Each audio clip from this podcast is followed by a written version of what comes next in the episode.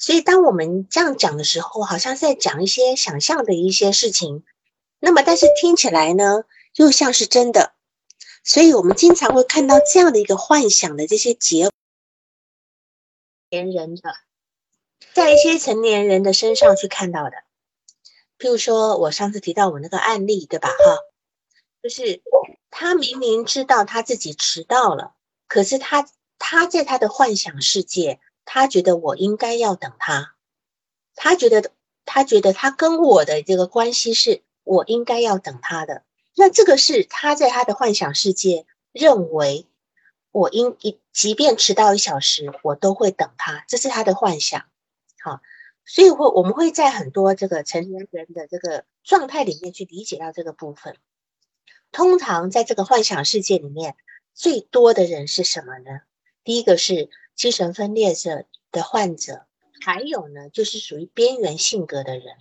这两种人，他们可能会一直。固着在这个幻想世界里面，很难走到现实世界来，所以你会觉得说，对于精神分裂的他的内在的幻想，我们很难理解。他跟我们之间就就好像隔着一层那个，他在一个玻璃罩里面，他透他透过玻璃罩在看外界，他不能够理解到外面的气温，他不能够理解到外面的状态，他没有办法理解，他在这个玻璃罩里面，透着玻璃罩在看着外界。是这样的一个状态哈，好，那么这个克莱因他在就要现在就要讲一个就是自我的一个观念了啊。克莱因呢，他他的自我的观念呢，跟弗洛伊德的想法呢是不一样的。弗洛伊德认为一个人自我在出生的时候是没有的。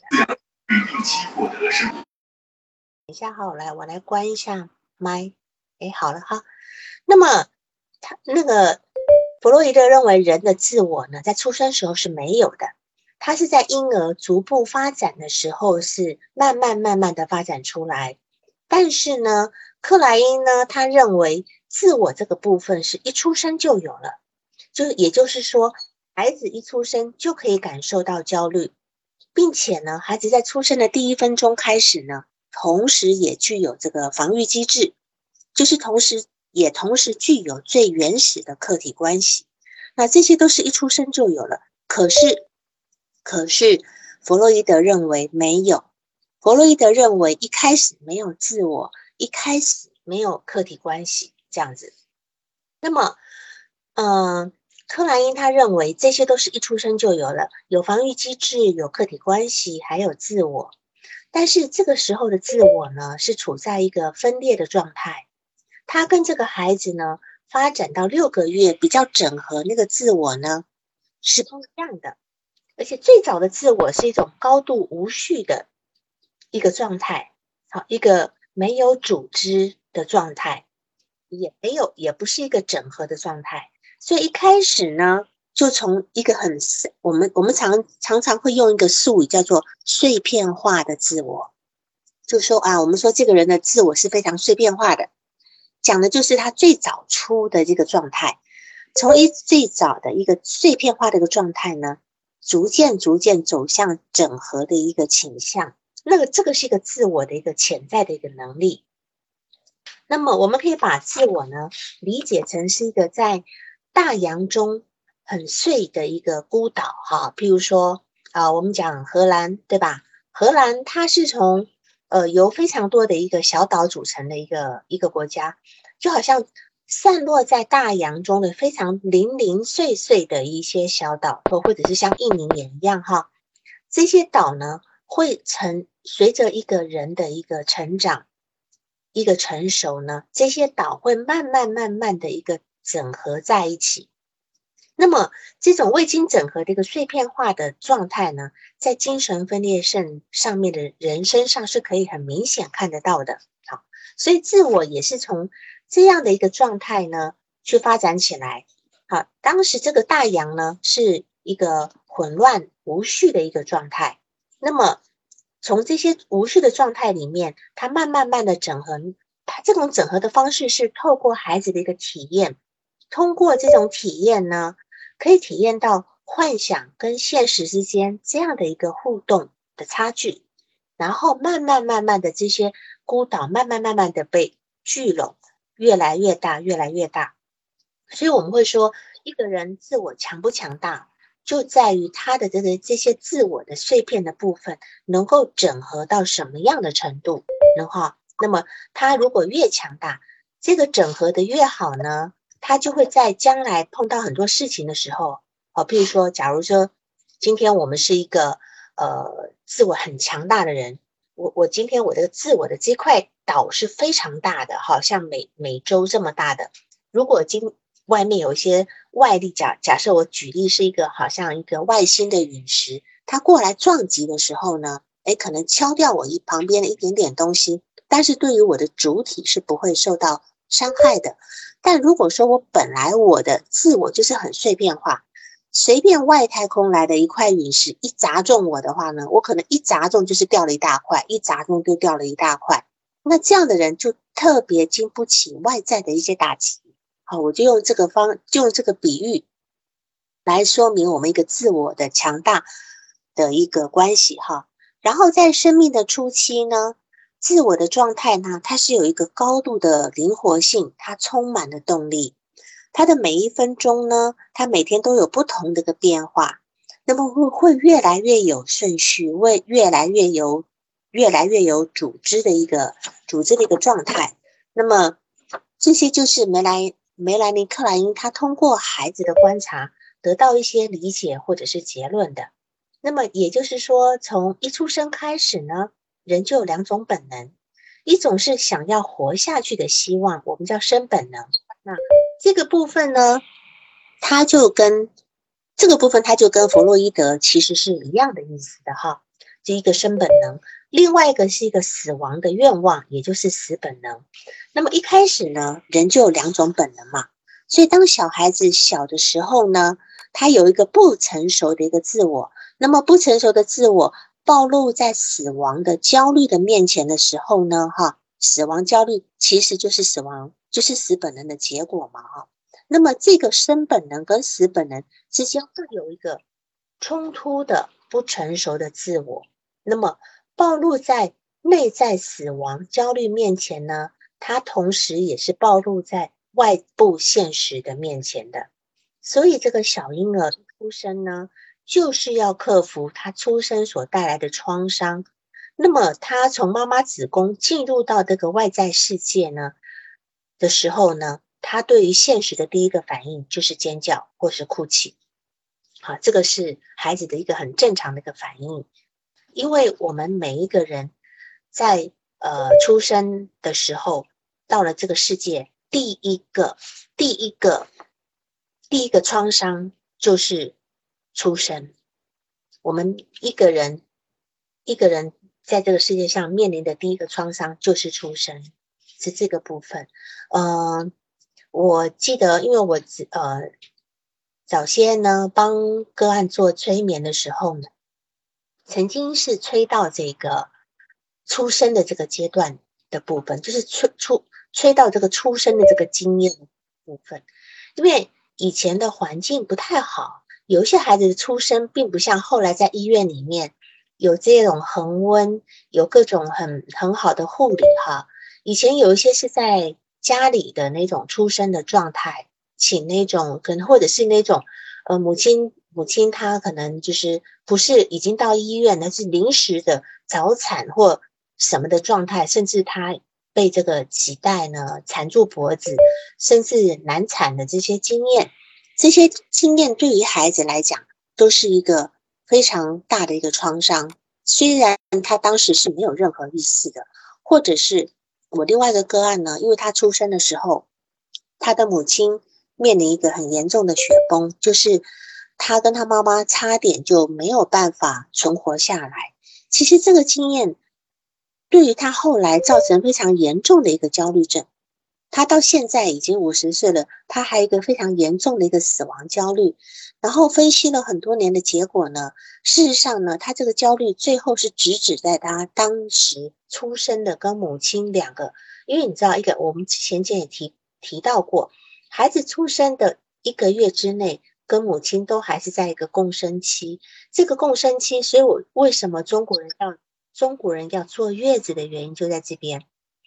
一个人在这个第一个月里面，如果还能够跟母亲时时刻刻的能够在母亲的怀里得到最好的照顾的时候呢，他能够满足他这个共生的一个状态。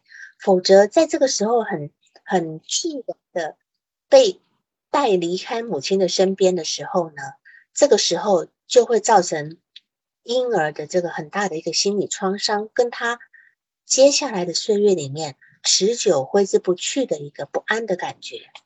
乌尼科特他就曾经在这个呃当年呢，在二战的时候呢，他曾经在英国的 BBC 广播电台呢做了一个广播节目。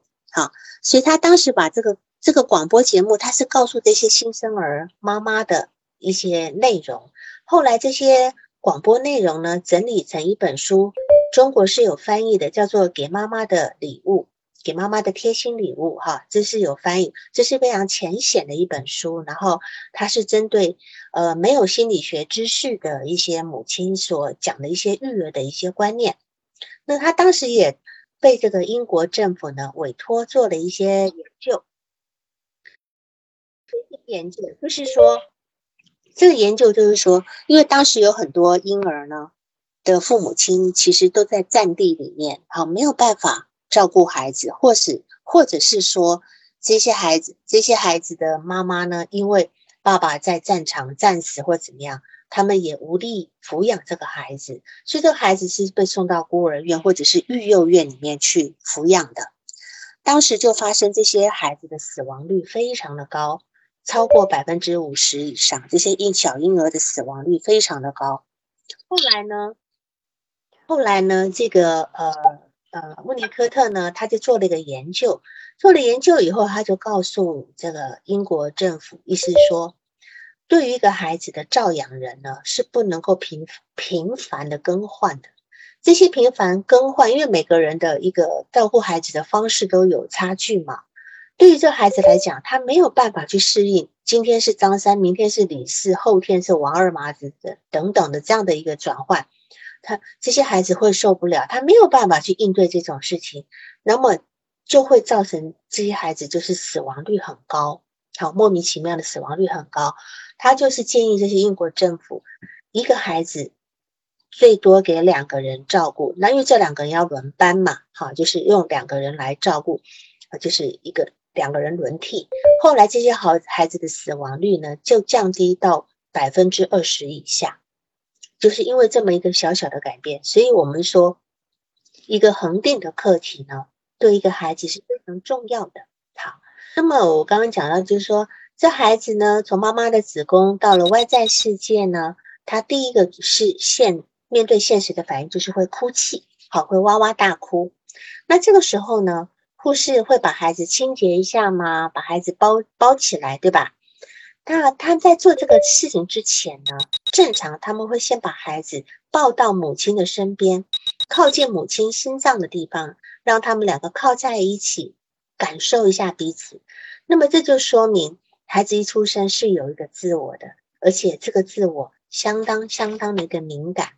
那么，之所以这么说，是因为我们知道呢，婴儿此时正在经历一个创伤，就是从妈妈子宫里面来到这个现实的社会，也就是从一开始妈妈是怎么喂养这个宝宝，怎么抱持这个宝宝，怎么对待这个宝宝，所有这个妈妈跟孩子之间的互动呢？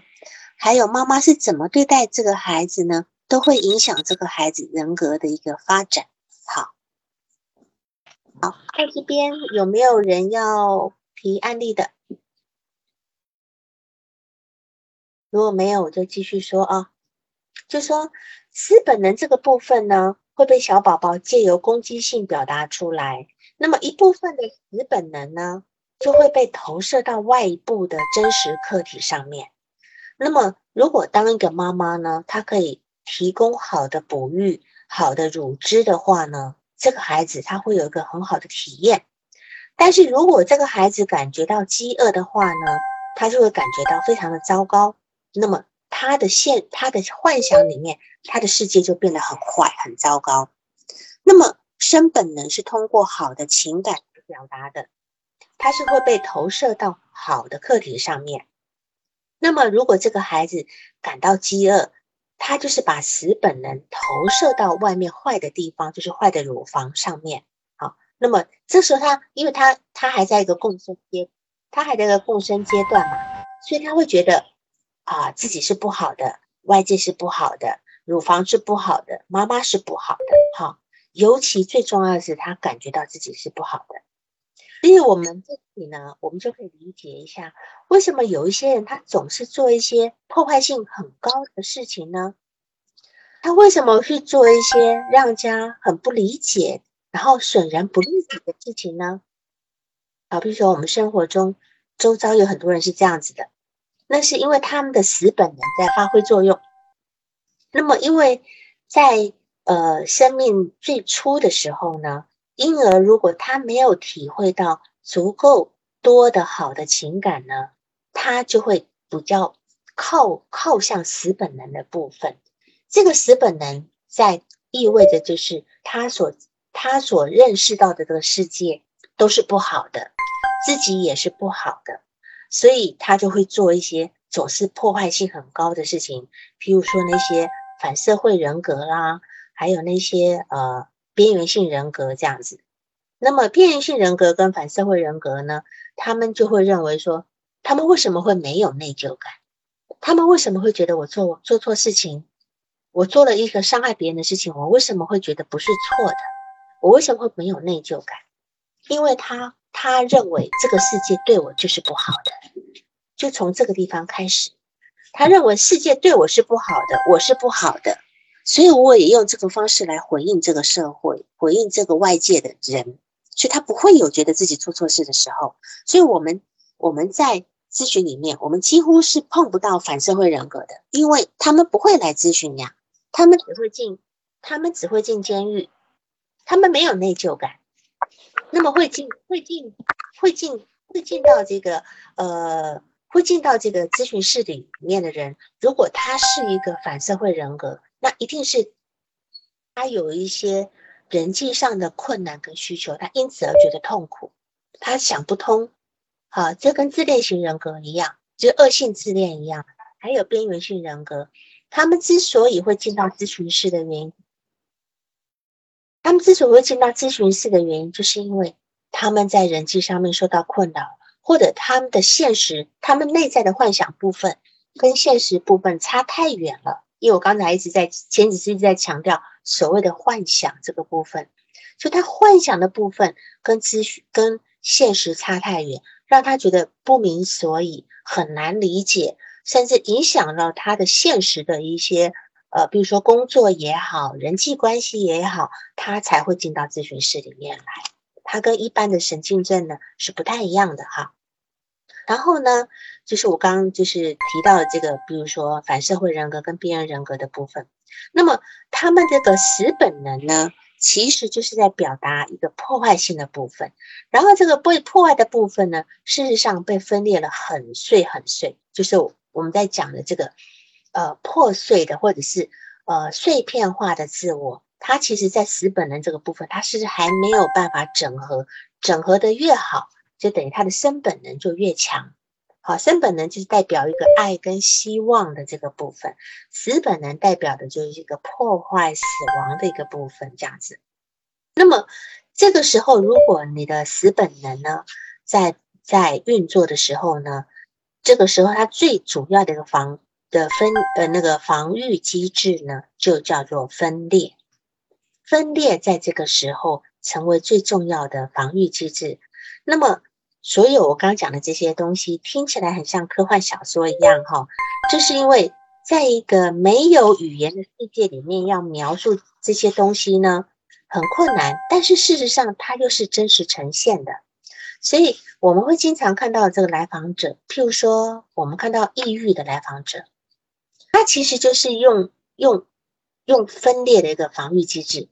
他把这个坏的那个东西呢，还有自属于自己坏的部分呢，他给防御掉了，防御掉了，或者是呢，他把这个坏的部分呢转向，有的是把它投出去，有的是把它转到自己身上来，他觉得自己是不好的，是有一些很抑郁的人，他总觉得自己很糟糕，然后总觉得自己什么都不对，然后充满了内疚感，然后因为因为这样子，他才会变得很抑郁。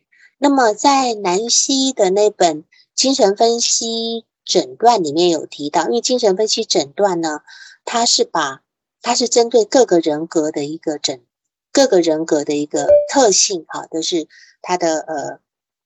它的动力学的特性，它的防御机制，然后它在治疗时候的我们应该注意事项，那本书写的很好，它就是把这些东西写的很清楚。它就有讲到，抑郁型人格呢是有分两种的，一种是内射型的抑郁，一种是依赖型的抑郁。内射型的抑郁就是我们现在讲的这种抑郁，就是他内射了不好的东西，他把不好的东西放到自己身上来了，认为我是不好的。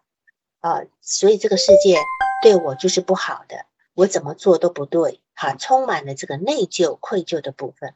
那另外一种抑郁的人格是叫做依赖型的抑郁，这种依赖型的抑郁是认为说，你我我自己很没有能力，他不是觉得自己不好，他觉得我很弱小，我没有能力，你们必须照顾我，你们必须为我承担，这是第这又是另外一种抑郁状态。所以抑郁在男性。威廉姆斯的那本书里面，它是分成两种，一个是内射型抑郁，一个是依赖型的抑郁。哈，好，那么这样的一个，我刚讲了哈，比如说这个抑郁型的这这种人的这样的一个自我呢，他体验到坏客体的时候呢，哈，他当他体验到坏客体的时候，他用了一个防分裂的这种这种方式。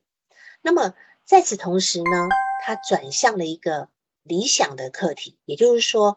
他要去依了依靠一个呃理想化课题，出于这种平平衡的一个做法，就这个部分就就变成我刚刚讲的有点点那种呃依赖型的一个叫做呃抑郁型人格了哈。他会在外面找一个理想化课题。那么在这个自我里面呢，我们一个人的自我里面有好的部分呢，还有坏的部分嘛。那么当外界环境变坏的时候，譬如说，我之前前几次总在讲的例子，就是说，一个孩子感到饥饿的时候呢，他就会把这个饥饿的感觉，这种坏的感觉呢，就丢到外面去了，丢到外面去了，因为他不愿意保留这个不好的感觉在自己里面，然后呢，他还要跟这个外丢出去的这个不好的东西呢，去去斗争，那么他就把这个好的东西觉得是自己遗留在自己身体里面，所以呢，自我呢就把部分的那个。死本能是投射到外界当中，我这样讲不知道清不清晰？就是说，比如说一些，比如说一个呃，这个呃反社会人格，他用投射的方式把这种坏的感觉他投射到外界去，他会觉得外界对我是不好的，外界是坏的，所以我也要用坏的方式去对待这个外界。好，所以这个是死本能投到外界的时候的状态。那么克莱因他相信。其实最重要的问题呢，就是要在关系层面了。好，他因为他讲的就是母婴母婴关系嘛。所谓的克莱因，他就是客体关系的鼻祖了。他讲的就是母婴关系。那在这个时候呢，因为自我把坏的部分都都投射到外界去的时候呢，他在他内在留下了一个好的这个生本能的部分呢。那这个部分他就要开始找关系喽。啊。那么，因为人类最重要的动机就是要把关系处理好，这个时候，自我就会开始寻找好客体。那么，当他在寻找好客体的时候呢，他是因为他把好客体留在自己内部了，对吧？哈，所以他开始寻找好客体的时候呢，就会把内在留下来这部好的部分呢，他就又继续投射到外在的一个一个客体身上。事实上，都是他这个东西都还是我刚刚讲的这个幻想的部分在做，在在运作的。不管他今天觉得外在是好的还是外在是坏的，其实都是他的投射的一个防御机制在作用。所以，为什么我们有我们很多来访者，他会在我们的咨询里面一开始，他就会用这个投射，他会把咨询师认为是一个最好的人，他会去理想化咨询师。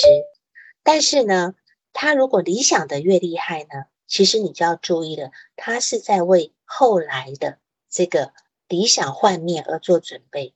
最常会说的话就是说，理想是为了攻击做准备。但事实上讲的更明白一点，就是我们当我们去理想化一个人的时候呢，其实我们就等着我们的理想化破灭，对吧？这种事情最常发生就是在谈恋爱，在谈恋爱里面呢，我们觉得，哎呀，这个一要一见钟情，再见倾心，对吧？我们觉得对方样样都好啊，他。呃，连剔牙都都帅的不得了哈，就是这样的一个状态。可是呢，慢慢慢慢的，你的理想化慢慢慢慢幻灭掉了，你会觉得这个人怎么做都不对，怎么认都不好。那如果说你是一个在用用这种分裂的一个分裂跟投射这个方式运作的太厉害的人呢，就表示你是越不成熟的，越不成熟的这个状态。那你当你在面对一个人的时候，你总要失望的，因为你会先去，先先会去理想对方，然后再觉得，再再觉得啊，这个人果然真的是很不好。我每次会碰到坏男人啊，什么什么的哈。所以为什么有些女人说我总碰到坏男人？因为你把坏男人的样子投射出去了，就算是好男人到你的手上，到最后你也只看到坏的部分，这样子。啊，那么就说这个克莱因他在描述这件事情呢的一个方式呢，他最早就是用好乳房跟坏乳房的方式来讨论的嘛。他会认为说，在一个婴儿的内在里面，他会认为好乳房有一个好乳房，有一个坏乳房。当然这是一个比喻了啊。那么，那么对孩子而言呢，其实这个所谓的好乳房、坏乳房就是一个分裂的世界。有好的部分，有坏的部分，有好的乳房，有坏的乳房。然后我们在孩子身上呢，就会看到这样的一个现象，就是说，嗯，或者是我们在成年人也会看到这样的现象，就是我刚刚讲的，就是说这样的成年人呢，他跟孩子一样，他大量的使用投射跟分裂的机制。你会看到孩子呢，他就是非黑即白的一个状态。那有些成年人他也会这样子。他是非黑即白的，他他认为好就是好，不好就是不好。好，那他很，比如说他很固执，他很固执的认为好就是好，不好就是不好。好，你很难去去说服他，你只要到他自己 改变观念的时候才有可能。好，那么就是说，在这样的呃，在这样一个分成好跟坏的这个世界里面呢，如果一个人被描述成为坏人。然后，另外一些人被描就会被描述成为好人，就是他们有这种分裂的一种机制。那么，在成长过程中，要去学习一件很重要的事情，就是没有一个课题是全然好的，或者是说没有一个课题是全然坏的。但是小孩子是不懂的，他不懂这件事情。就是说，如果把世界认为是全好、全坏、全黑、全白的话呢？是非常幼稚跟婴儿化的一个思维。那么，我们也见过很多这样的成人，在他们的世界中，很多东西是分开的、分裂的想法。譬如说，我我我讲一个例子，就是说，比如说这样讲，有有些女人会说，全天下的男人都是坏人。那么，他这句话很明显的就是在使用分裂机制喽，对吧？好，那么或者是说，哎呀，我们总是去理想化我们的老师，好。总觉得我们老师是啊，呃，最最最有学问的啊，崇拜的不得了。就是像我们现在在学习心理学里面，常常有很多大咖是被下面的粉丝就是这种崇拜的，简直就简简直就已经变变调的一个状态哦。事实上，这些极度崇拜这些大咖的这些，还有那些呃追星的那些人，好追星的人。他们其实用的都是这样的一个分裂，都认为，哎呀，我的我的偶像就是最好的啊，甚至两派两派两个明星的两派偶像还会互互相厮杀的这么一个状态哈，就是这些都是非常幼稚的一个部分哈。那么，那么在童话里面呢，也有这样的一个描述，譬如说啊，白雪公主。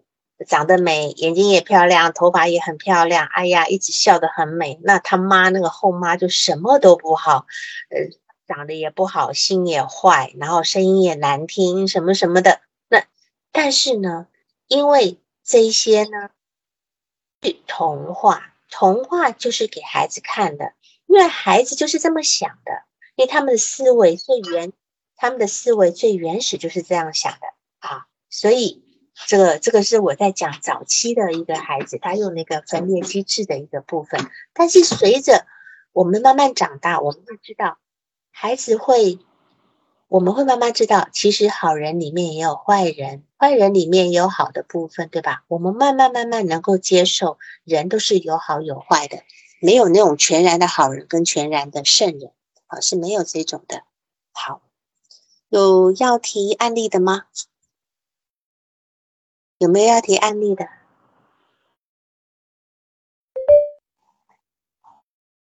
有啊有提案例的就。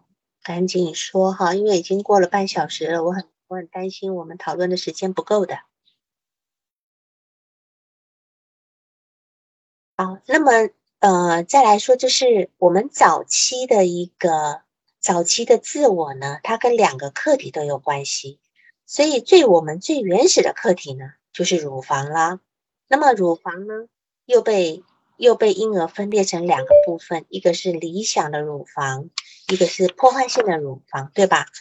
所以说，他们如果呢能够在养育的过程中得到一些好的体验的话呢，他的幻想跟现实就能够融合在一起，因为他的他的现实是好的，然后他的幻想也觉得也觉得应该是好的，所以这个部分他就会觉得很舒服、很融合。好，那么因为在好的体验当中呢，他的理想客体。跟他现实中得到被喂养到很满意的那种体验能够融合在一起，好。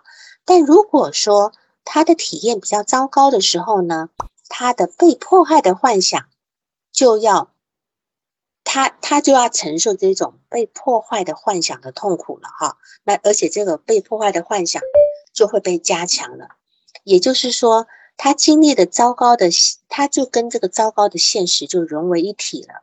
然后这个现实又更回来加重了他这个被迫害的部分，所以当小宝宝有好的体验的时候呢，嗯，刚才有人说话吗？嗯，老师可以听到吗？听到了，听到了。嗯嗯，我想报个案。好，那你说吧，你先说好，我先暂停在这边，你说。嗯。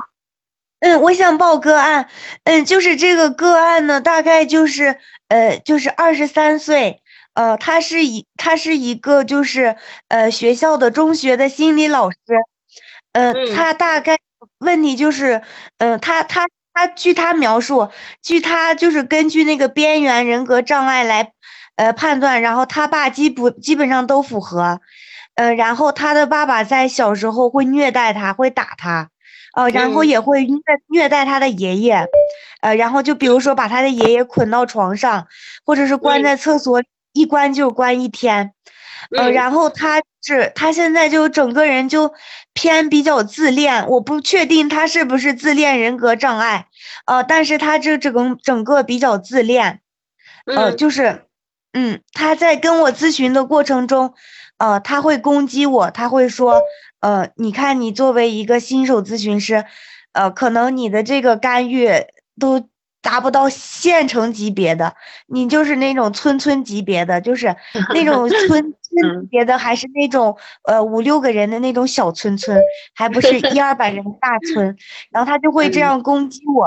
嗯嗯嗯。然后，然后最近呢，他会给我报梦，呃，他在梦里头都会梦到有僵尸在追逐他。啊，或者是，呃，一个梦是说是，呃，在一个，嗯，我可以具体描述一下这个梦吗？好呀，你尽量简短一点。嗯，好。啊，尽量简短一点，就是说他他就是去了一个核辐射的地方，那个地方核已经泄漏了，呃，然后他就想逃出来，然后他在逃跑的过程中就会有几百号僵尸围住他。呃，然后最后僵尸退却了以后，他呃一呃他会记得，呃他他记不清楚僵尸是怎么退却的。他告诉我是两种可能，一种可能是有一个女的救了他，另一种可能是这个僵尸自己退却的。然后第二个梦是，呃，第二个梦，呃，第二个梦是他梦到，呃，有一个中年男人，大概三四十岁，然后那个头被刀子割了下来，然后把他那个头扔到了油锅里，然后他就回家去见他的爸爸，他就给我讲了这两个梦。首先呢，第一个梦呢，我觉得是这样，就是说，因为我刚才也讲到这个婴儿的一个幻想世界哈。他说，在这个核辐射的一个环境里面，其实就是在说明他其实内在的一个幻想呢，就如同他内在的世界，就如同核辐射的这个世界，它已经是被污染的这个世界，很糟糕的一个世界。那当然，这个僵尸代表的就是一个坏客体了，你能理解吗？哈，因为这个人很有意思哈，他是一个边缘，他他这么一开始用这么的攻击你的部分呢，首先他边缘的味道很重的。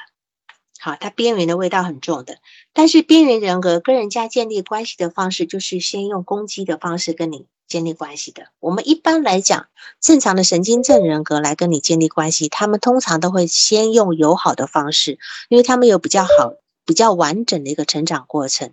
可是边缘人格他的问题，其实是在很早期的，就是我在现在讲这个偏执分裂位的时候，他们大量使用投射跟分裂的防御机制嘛。那么你这个个案其实你报的还挺刚好的，刚好我们在讲得到这个部分哈。然后他提到一个女的救了他，我觉得这个女的应该是你，你理解吗？嗯，可以理解。我我也是在想，我当时跟他说，我说这个女的可不可能是你幻想的，就是出来的一个，呃，就是比较好的女朋友啊？什么？她虽然是单身嘛，啊，但是我我。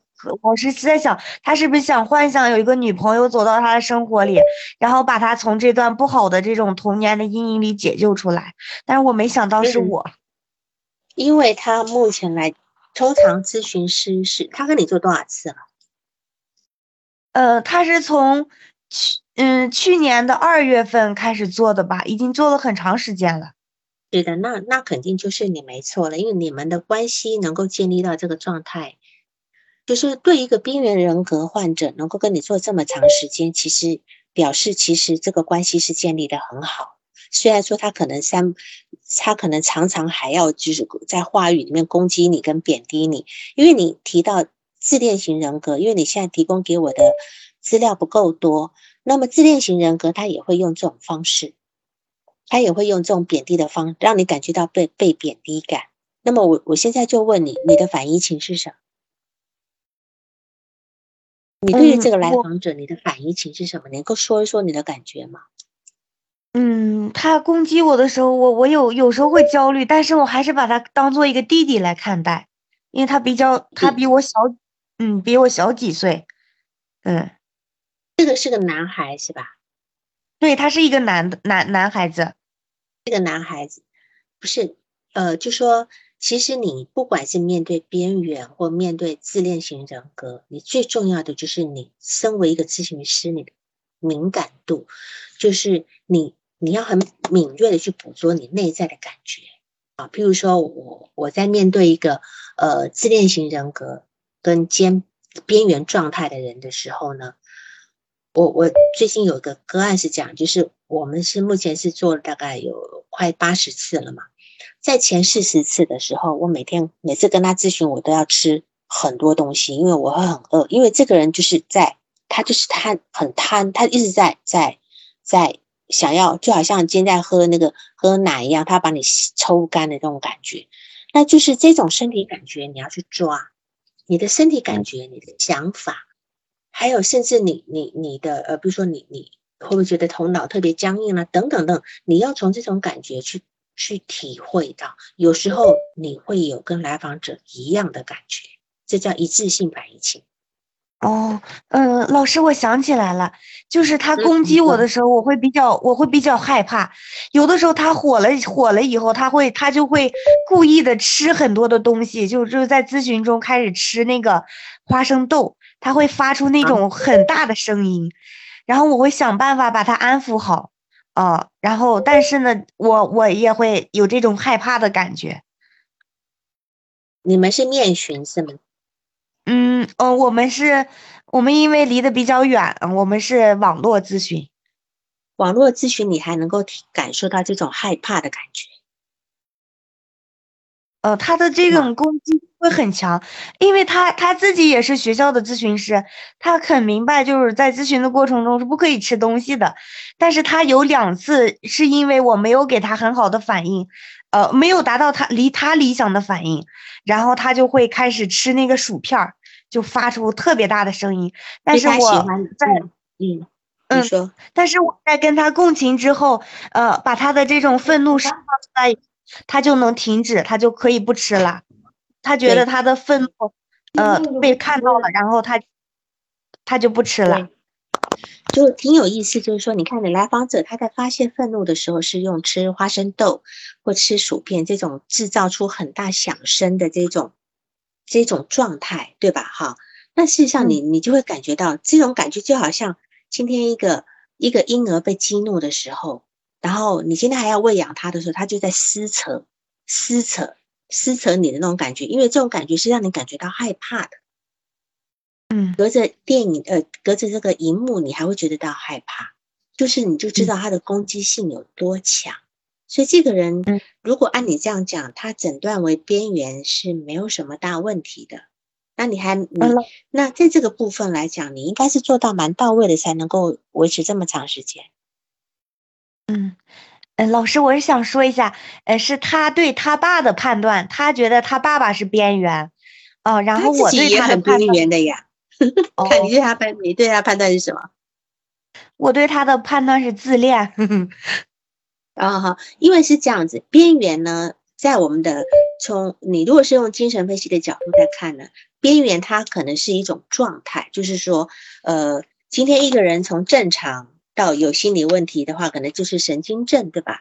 然后再过来是个神经症水平的，然后到边缘水平，就他的状态应该是到边缘水平的状态。哦，如果在边缘再往上去，就是精神分裂状态因为他的这这个种种的这个。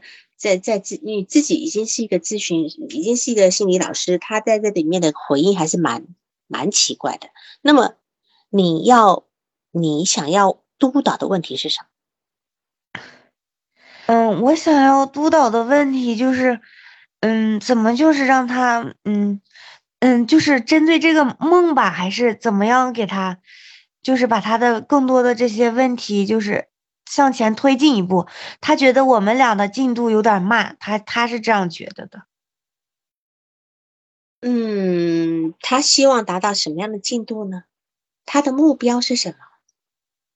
嗯，他跟我说，嗯，他很害怕我，他很害怕我去督导，但是他又希望我去督导，他希望我督导，他是觉得我们俩的进度有点慢。他害怕督导是害怕督导之后得出结论就是他比较边缘或者自恋或者到人格障碍的这个水平，然后就好不了了。他为什么会有这样的一个想法？好，那那这个部分我们因为你给的素材不够多到一定可以去诊断他是一个什么状态，但是他今天来，你还是没有告诉我他今天来做咨询的目的是什么。那么你今天要告诉我，你说你的你的督导目的是想要推进你们的咨询，对吧？嗯，对。但是你没有告诉我你的困扰在哪里，对吧？他的困扰，他他，你的他，嗯，我的困扰就是，嗯，我已经很贴着他走了，但是他还是觉得，还是觉得我是这个村村级别的水平。嗯，而且他还，而且他还是不太信任我。嗯，他会跟我说一些他在生活中，呃，一些人背叛他的经历。嗯，但是我我我给我的感觉就是说，他在向我表达，嗯，他在生活中被人背叛的经历，其实是在向我表达我们俩之间的信任并不够多。嗯，他并不并不信任我，而且他发现他想信任身边的人。特别的困难，对，哦，而且那么这个地方你给他解释了吗？嗯，这个地方你给他解释了吗？对于你现在讲的他这个情形是吧？嗯，他总不能信任别人，甚至不能够信任一个跟他做了一年多的咨询师。嗯，那么你解释了这个情形吗？嗯，我我的解释就是说，嗯，其实你你你，其实你是特别想有一个嗯人可以相信的，你特别希望有一个人可以相信，但是在你的嗯生活过程中，嗯，你可能遭受到了各种各样的欺凌呀，或者是你父母的对你不好的对待，所以你你很想去相信，但是你发现你很困难，所以这里其实让你挺伤心的，嗯，然后他会告诉我说。嗯，他会告诉我说，呃，只有不相信别人才能活下去，只有不相信别人才能活得很好，呃，相信别人会很容易，但是如果不相信别人，他就他就会表达这些意思。对，那么如果说假设今天这个部分呢，给他一个理论上的解释，因为你们两个都是心理学的人嘛，对吧？如果说按照克莱因的理论来解释，当然用弗洛伊的理论解释也可以，就是说。他的内在是没有那个好客体的，就说他，嗯，他心里有什么，他才能看到什么，对吧？他心里没有那一种信赖的因子，他没有那个部分，他是看不到那个东西的。就算今天有人曾经是可以让他信赖的那个人的，在他眼前也就飘过，他抓不到，因为他没有那个那个部分可以去抓住那样的人。那么，就是他内在充满了那种早年。被恶劣的对待，所以这个部分呢，就让他形成一个他的世界是一个很糟糕的世界的一种认知，一种内在世界的一个认知，对吧？所以他今天就是处在一个辐辐核辐射的一个环境里面，核辐射里面你所碰到的任何东西，可能都带着核辐射，你你根本没有去办法接近。他这个梦是很明显的，在说出这么一个他的一个内在幻想的状态，很很鲜明的一个状态。然后那些僵尸也都是他所认为的那些破坏型的客体，迫害的客体，想要迫害他。嗯，理解我这个说，就说你来，你跟他能够解释这个部分，但是你说他的内在这么糟糕了。这么糟糕了，我们如何能够去让他开始能够有一个疗愈呢？如果按照弗洛伊德的理论，你觉得你应该要做怎么样的一个怎么样的过程，才能够去疗愈他这个内在世界呢？嗯，就是我我变成一个好客体，给他一个好的滋养，给他一个能量。对，就是说你今天一定是做了做了一个跟你当年不一样的那，跟他当年那个坏客体不一样的那个人，因为你刚才没有提到他的母亲，我不知道他的母亲跟他是什么样的关系。我相信这个部分你现在应该是充当了这个好客体的一个，呃，就对于他来讲，他要处理东西很多，首先要分父亲这条线，母亲这条线，对吧？那你可能比较好做的是，先从母亲这条线来做。只要有能够有一个好课题，不管是父亲或母亲，至少先站住一边嘛。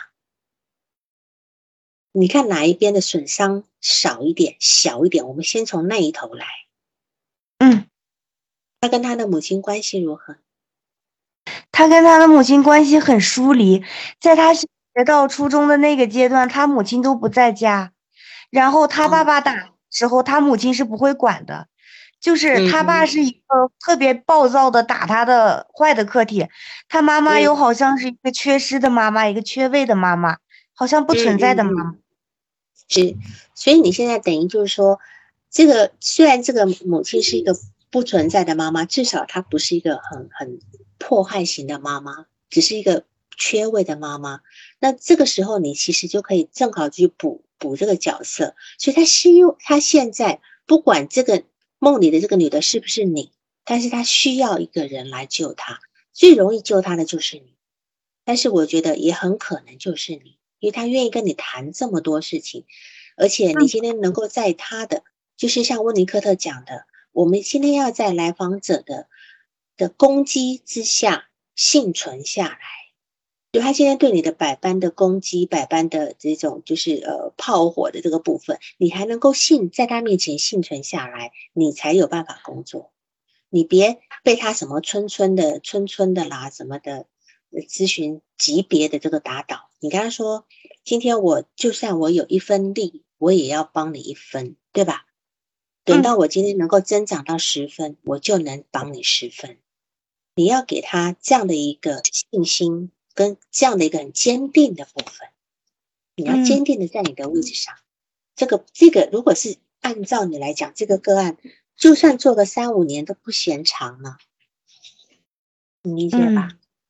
对，是的，老师，就是你说的很对，就是你的意思是，呃，温和而坚定。然后我就可以告他，呃，不管在你的眼中我是一个村村级别的，还是一个县城级别的，啊，哪怕我只有三到五个人的村村，只有这个这这么一点地，但是我都会尽全力把我的所有的能量都提供给你，嗯，然后我们一起来努力的工作下去。对，但是对于这样的一个人呢，你还有一个重点你要注意到，就是说呢，也不能够过于屈服在他的这个就是攻击之下。你要有，你要守住你的设置，嗯，比如说他今天在很生气的在在那边吃吃东西的时候，你跟他讲，你一定要跟他讲，我们咨询里面你不要吃东西，这是我们规定过的，你们规定过的对吧？对，你一定要坚持住你的设置，要不然呢，他就会不相信你是能帮他的。你理解吗？你要你要温柔又坚定，还要有力量。对他需要一个权威的角色，然后那个权威的角色给他力量，而不是一个弱弱的咨询师。对，所以你在这个地方，你就应该，虽然你心里很害怕，你很害怕，你事后再处理吧，因为毕竟隔着隔着荧幕，实际上那那是一种感受，而不是一个现实的危险哈。你要坚定的告诉他说，如果你不停止吃东西的这个状态的话呢？我们现在就先离开，对吧？好，你要告诉他，我现在并不是因为我我不接受你，而是我这个行为是在咨询室大家说好不能发生的。嗯，啊，你一定要强有而有力的在这个部分上。嗯，然后如果是不管他是边缘也好，自恋也好，哈。嗯，因为他的这个攻击性很强烈的话，通常也八九不离十。但是你想如何告诉他他的诊断呢？其实他自己知道他比较自恋，他没有想到他边缘，他就说他自恋。他的那个微信的名字会会会会写一个叫做“自恋者无自省”，他就会写这些。对。自恋的你，你首先你要了解到他，他自恋的原因，他自恋在防御什么？嗯，他的自尊，他缺失的自尊，缺失的被尊重。对，自恋的人呢，是因为一定是最早的这个最初的那个客体是无回应的，无回应的客体呢，他当他当他把他利比多投注出去的时候呢，那个客体他最需要那个客体应该就是他的母亲哈。他的母亲没有接受到他投投出去的那个爱的那个需求，哦，尤其是在共生期的时候，一个月一个月以前，最多四个月以前，这个母亲如果没有给到这样的回应的时候，这个孩子会把这个自恋的需求转回来，投回自己身上，才叫自恋。正常来讲，这个恋是要出去的，出去没人收，只好收回来。收回来其实是在维护他薄弱的自尊，他只好在这个部分告诉自己：“我是最好的，我不需要别人。”嗯，啊，他防范他自己内在的受伤感。当然，这个部分你是可以给他提供这个解释的。嗯，就是我可以跟他说，嗯，老师，我可以跟他说，就是你在四个月的时，大概四个月的时候，其实你是挺需要妈妈。不，不要这么说。我们不要讲太多太细的部分。我们只跟他说，你的原初客体，比如说你的母亲，其实，因为他也这个是一个事实嘛，是缺乏回应的。当你在缺乏回应的时候呢，你就要想办法。当没有人爱你的时候呢，你最初的那个利比多你会投回来，你就只好爱自己，对吧？爱自己的时候，而且你要很坚定的人，觉得自己是好的，你才不会受伤，因为没有人觉得你好呀。没有人给你这种阴影的部分，你只好自己认为自己是好的。嗯，那他现在确实也是觉得自己，而且他这这个部分一定是很夸大的，可能跟他的现实是不是真的那么好，应该是有距离。然后这个部分我们也不着急的去去拉近他这个现实跟幻想中的这个差距，这个部分是由他自己来发掘的。嗯啊，比如对，譬如说我有一个有一个有自恋型的人个案，他他会跟我讲，他说他想起这个咨询的前两年的那个行为，他觉得很很羞愧，因为他那前两年一直一直跟我作，一直攻击我嘛。哎呀，现在慢慢慢慢他的现实感回来了以后，他说，哎呀，想起以前那个时候，觉得好丢脸。就是他自己已经能够意识到那个问题，所以我们不需要特别去揭露这个部分。他当他的意识，当他的现实感回来，他就能够看到那个部分。他现在还在一个分裂状态。嗯，好吧，嗯嗯。然后第二个梦就是梦中他梦见一个三十四四三十四三四十岁的男人头被切掉了，丢在油锅里，是吗？对。哦，那么这个部分，我们一般做解梦的话呢，这个部分你有让他联想？嗯，我问他，我说你是年男人，他联想到谁？嗯，我问他，我说是是你爸爸吗？他说不是。我说是你身边的人吗？他说不是。我说是你自己吗？他说不是。你这样问就不是了，因为你给他设定范围了。你问他说中年男人，你联想到什么？他不一定联想到人啊。嗯，对吧，或者说这个场景让你联想到什么？嗯，它不一定是一个人对人的一个联想，有可能是一个场景的联想。嗯，就说，但是这这至少是一种一个一个攻击性的表达。前面那个个前面那个梦是他被迫害的一个部分，可是后面这个梦呢是一个反反反击的部分，至少是这么一个状态。而且这个梦里的情绪也很重要。梦里梦到这个是什么感觉？前面应该是这个害怕的，对吧？嗯。然后那个女的救了他，又是什么感觉？那第二个梦又是什么感觉？这个情绪是很重要，也是足以让我们判断这个部分。如果说他今天梦到三十四、三四十岁的男人头被砸了，那他还是觉得非常恐惧呢，或者他觉得非常是。非常是呃，觉得非常开心呢。这这是完全对梦的解释都是不同的，对吧？嗯嗯。所以你下次碰到梦，第一件事情就是问情绪里面的情绪什么。第二个问联想，你不要给他限定范围。嗯。这是释梦的两两个最大的原则。嗯。然后梦里面也会置换，这三四十岁的中年男人。也会也会置换，因为梦是一个凝缩跟置换的过程嘛。他凝缩了某一些意象，也可能置换了某一些意象。嗯，对，第二个梦我比较不好跟你解，因为就这样子比较讲。第一个梦是很明显的，好吗？嗯。那么还有什么需要讨论的吗？嗯，就是他那么有没有收费的？这个咨询有没有收费的？呃，是收费的。OK，完了。对，所以你看，在一个收费的情况之下，你还能够能够做了，从去年二月做到现在，其实上，我觉得应该是有能够把它留在咨询室里面，就已经是很不错的。我们就有机会能够做一个治疗。我我我先前曾经发过一个案例。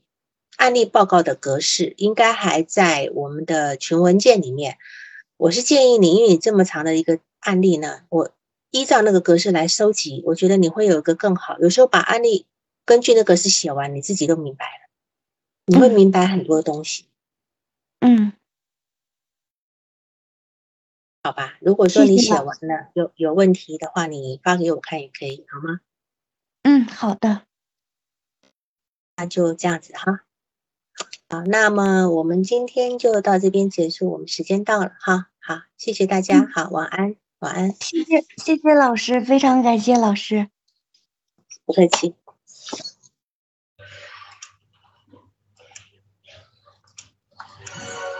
心理咨询师之家是一个专业服务于心理咨询行业的免费平台。